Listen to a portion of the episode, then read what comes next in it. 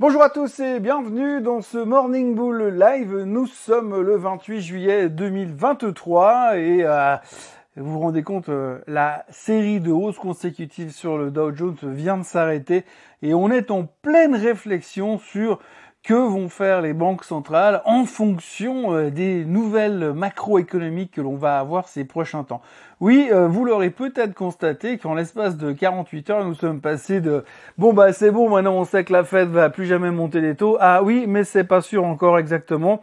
Et puis on est passé de oui, c'est sûr, la BCE va continuer à monter les taux encore et encore. Ah bah euh, non, pas vraiment, c'est pas sûr non plus.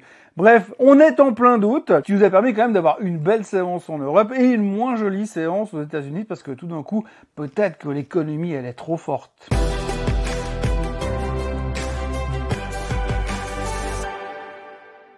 On va essayer de saucissonner les choses et de parler euh, clairement sur ce qui s'est produit hier. Alors il n'y a pas grand grand chose qui a changé fondamentalement. Ce qui est surtout important, c'est qu'il y a pas mal de news qui sont arrivées qui nous a permis à nous, chroniqueurs boursiers, euh, créateurs de contenu, de pouvoir raconter des trucs sur les marchés financiers. Alors la première chose dont il faut absolument parler aujourd'hui, c'est euh, le PIB américain. Le PIB ou le, GDP, on l'appelle comme on veut, peu importe. Mais le PIB américain est sorti hier. Et alors on l'attendait à 1,8%, il est sorti à 2,4%. Alors ça montre encore une fois que les prévisions économiques ça vaut ce que ça vaut, c'est presque aussi efficace que la météo, euh, sauf qu'au moins la météo, on a des imageries satellites. Et puis, ben, il est sorti à 2,4%. Ça montre quoi? Ça montre que l'économie américaine, eh bien, elle est super forte, elle est super strong. L'emploi le montre déjà, mais l'économie repart même presque à la hausse. Donc on se dit, bah, finalement, alors on monte les taux pour essayer de ralentir l'économie, mais l'économie cartonne, l'emploi cartonne. Finalement, il n'y a, a plus que l'inflation qui diminue. Donc, ce qui voudrait dire, si on réfléchit basiquement, si l'économie repart comme ça aux États-Unis, ça voudrait dire que potentiellement, la Fed pourrait avoir un tout petit peu peur et envisagerait, pourrait, conditionnel bien sûr, pourrait envisager éventuellement peut-être de monter encore une fois les taux au mois de septembre. On a vite tourné la veste. Hein. Mercredi soir, après le meeting de la Fed, on se dit oui c'est bon, c'est terminé. Il y a que Powell qui sait pas encore qui va plus jamais monter les taux. Mais par contre, alors nous, c'est bon, cette fois on a retourné la veste, on dit oui, mais avec le PIB qui est trop fort, eh ben, on pourrait peut-être voir la Fed réagir différemment. Alors il faut se calmer tout de suite. Hein. Il faut savoir raison garder. Pourquoi est-ce qu'il faut savoir raison garder? Tout simplement parce qu'en fait, si vous réfléchissez un tout petit peu plus loin, eh bien, le prochain meeting de la Fed, c'est le 20 septembre. Le 20 septembre. Là, aujourd'hui, on est le 28 juillet. Ce qui veut dire qu'on a pratiquement deux mois avant le prochain meeting. Ce qui veut dire qu'entre deux, on va avoir une avalanche de chiffres économiques. Pas seulement le PIB d'hier, on aura le PCE tout à l'heure, le corps PCE tout à l'heure aussi. Et puis après, on aura d'autres chiffres encore. On aura les non-farm payroll la semaine prochaine, l'emploi de nouveau. Bref, on va en avoir des chiffres avant le, le 20 septembre. Donc si à chaque fois qu'on a un chiffre qui sort on commence à faire des interprétations, eh bien on n'est pas sorti de l'auberge qui est au fond du trou, qui est au fond des bois. En gros, ce qu'il faut retenir hier soir, c'est qu'on s'est dit, ah bah peut-être que la hausse des taux n'est pas terminée. Ça n'a donc pas plu au marché. Donc tout le monde a commencé à taper sur le marché. Alors quand je dis taper sur le marché, je, je reste raisonnable aussi, parce qu'aujourd'hui, il faut quand même bien comprendre qu'on est beaucoup plus enclin à courir après un marché qui monte plutôt qu'à paniquer parce que tout d'un coup on recule de 0,3, 0,4%. Alors grosso modo hier, les indices américains ont perdu 0,6%. La seule chose notable, c'est que ça a stoppé la, la performance, l'enchaînement de séances positives sur le Dow Jones qu'il n'avait plus fait depuis 40 ans. Et puis, bah, aujourd'hui, on se retrouve de nouveau à se poser des questions. Et puis ce matin, les futurs sont de nouveau en hausse parce que faut bien profiter d'acheter sur faiblesse. L'autre sujet macroéconomique de nouveau, c'est la BCE. Hier, il y avait la BCE. Madame Lagarde a monté les taux comme prévu. On savait, ça c'est pas une surprise. Ce qu'on n'attendait pas vraiment, c'est son discours. Alors son discours, eh ben, qu'est-ce qu'elle a dit là-dedans? Elle a dit qu'elle bah, allait continuer à se concentrer sur l'inflation, mais contrairement aux autres discours où elle avait dit que bah elle montrait les taux, elle montrait les taux et elle montrait les taux, là elle a dit qu'elle montrait les taux en fonction des, euh, des chiffres économiques qui sortiront ces prochains temps. Elle devient donc ce qu'on appelle data dependent, hein, comme euh, Monsieur Powell avait dit qu'il allait faire au mois de juin, c'est-à-dire qu'il allait suivre les chiffres économiques jusqu'au prochain meeting avant de prendre une décision. Alors qu'avant, Madame Lagarde, elle disait qu'elle avait même pas besoin de voir les chiffres économiques, elle avait déjà pris la décision. Donc il y a un changement de comportement. Et ce changement de comportement, eh bien, il a beaucoup plu au marché européen qui s'est dit, ah, mais alors, euh, potentiellement, euh, peut-être que la BCE pourrait finalement faire une pause, voire arrêter de monter les taux. C'est pas du tout ce que Madame Lagarde a dit, mais c'est ce que nous on a fait un peu comme interprétation. Vous rajoutez à ça pas mal de bons résultats qui ont été publiés à droite à gauche. En l'occurrence, en Europe, on a eu STM qui a publié des bons chiffres, on a eu Saint-Gobain qui a publié des bons chiffres, on a eu Nestlé qui a publié des bons chiffres, on a eu Rush qui a publié, qui a publié des chiffres.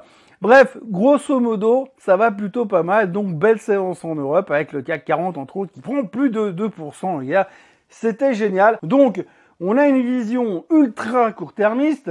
Là, clairement, j'ai envie de dire, j'aime pas dire ça, mais j'ai envie de dire qu'on est dans un marché de trader, puisqu'on change d'avis comme de chemise et qu'on tourne la veste à peu près toutes les 24 heures. Mais pour l'instant, eh bien, on prend les choses au fur et à mesure. comme je vous disais tout à l'heure, on est beaucoup plus réceptif à jouer la hausse plutôt qu'à paniquer à la baisse.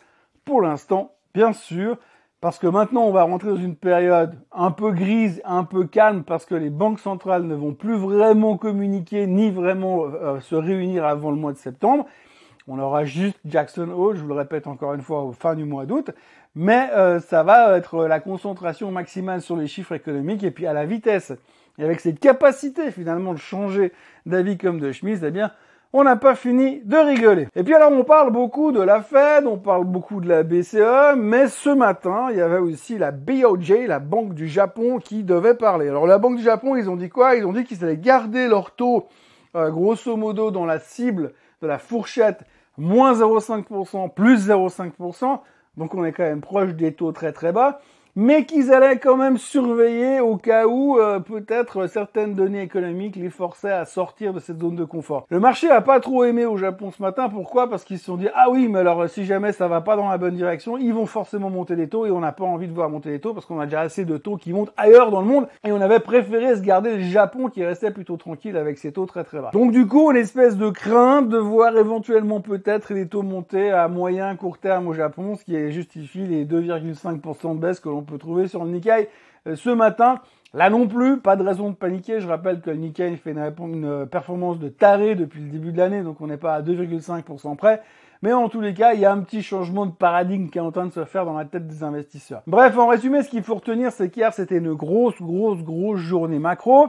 Ce qu'il faut aussi retenir, c'est qu'on n'a absolument aucune vision qui dure plus loin que 24 heures et tout le monde se concentre sur les chiffres économiques, sur la macro. Il y a eu pas mal de publications trimestrielles, je vous parlais de l'Europe tout à l'heure, aux États-Unis, il y a eu pas mal de chiffres, entre autres Intel qui a publié des chiffres hier soir after close, chiffres qui étaient nettement meilleurs euh, que prévu, qui nous montrent un retour à la profitabilité, donc bonne surprise chez Intel, Intel qui prenait 8% hier soir, qui mentionnait aussi les mots intelligence artificielle dans son conf call euh, post-publication de résultats.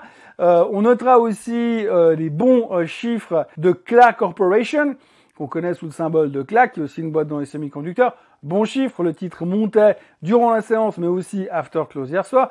Et dans, la, dans le sillage aussi des excellents chiffres de Lam Research qui ont été publiés hier. Là aussi, le titre prenait quasiment 9%. Ce qu'il faut retenir aussi, c'est assez intéressant d'ailleurs, c'est que si vous vous souvenez un petit peu la semaine dernière, on s'est beaucoup inquiété des semi-conducteurs. Enfin, je me suis inquiété des semi-conducteurs. On avait des doutes au niveau de la SML, on avait des doutes avec Taiwan Semiconductor, mais là, tout d'un coup, ça a changé.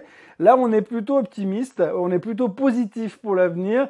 Donc c'est plutôt encourageant pour la suite parce que la semaine prochaine, il y aura encore beaucoup de monde euh, dans le secteur des semi-conducteurs et on aura besoin de bons chiffres pour continuer euh, à aller dans la bonne direction. Pour l'instant, effectivement, comme je vous le disais, bah, il n'y a pas de raison de changer notre fusil d'épaule. La tendance, elle est toujours parfaite, plutôt pas mal. Et donc, il n'y a pas euh, de raison de s'inquiéter parce qu'on voit très bien que même quand ça va pas bien, même quand on est dans des journées négatives, vous voyez les performances négatives, c'est vraiment du, euh, du de l'homéopathie. Voilà, c'est de l'homéopathie à la baisse et c'est euh, les gros antibiotiques et les gros, la grosse médication euh, à la hausse en ce moment. On notera quand même aussi au hasard hein, le prix du baril, le prix du baril qui est à 79,60 et des brouettes. Mais surtout ce matin, il est passé en dessus des 80. Bon, alors on s'en fout pour l'instant. Hein. C'est pas très important parce que finalement tout va très bien. Mais il faudra quand même noter que gentiment, bah, le baril il monte, il progresse, il avance. Alors pour l'instant, on n'en parle pas. Mais attention, parce qu'un jour, on va se rendre compte que forcément, si le baril Québec était à 64 dollars au début du mois de juin, aujourd'hui, on le retrouve quand même à 80, ça fait quand même un gros move en termes de pourcentage et ça fait un move qui se ressent aussi au niveau de la consommation. Alors, assez étonnamment pour l'instant, on n'en parle pas beaucoup, mais il faudra quand même garder ça à l'œil parce que c'est quelque chose qui risque de peser en tous les cas euh, ces prochains temps au niveau de l'inflation, ne serait-ce qu'au niveau de l'inflation. Peu de chiffres trimestriels aujourd'hui parce que c'est vendredi. En revanche, beaucoup de chiffres euh, économiques. On citera euh, le PIB français, le CPI français, le PPI français, le CPI allemand. le climat de consommation en Europe, mais c'est surtout aux États-Unis que ça va se jouer serré, puisqu'aux États-Unis, eh bien, on aura le corps PCE qui est attendu à 4,2% et le PCE qui est attendu à 3,1%.